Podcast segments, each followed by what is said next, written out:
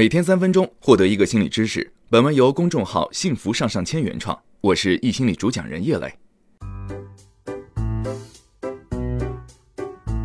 一段成熟稳定的恋情都会经过四个阶段：共存、反依赖、独立、共生。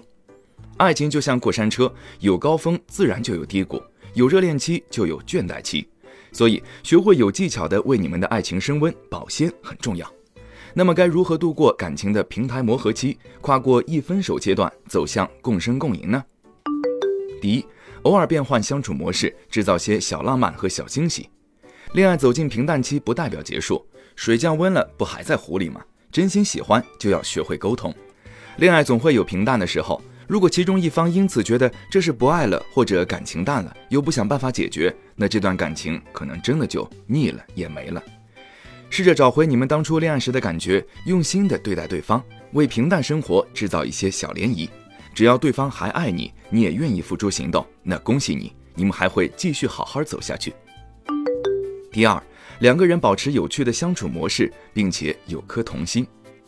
王小波给李银河写过一句话：“我们就像两个在海边玩耍的孩子，一会儿发现了贝壳，一会儿又发现个贝壳，乐此不疲的，哪有时间去厌倦？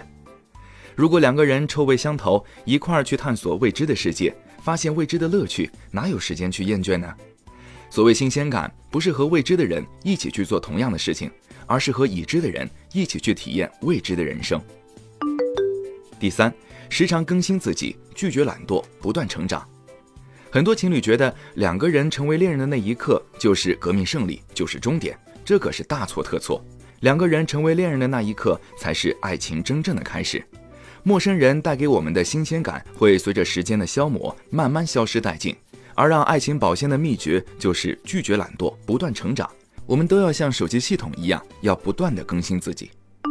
第四，一定要有阶段性的共同目标，并坚定信念去完成它。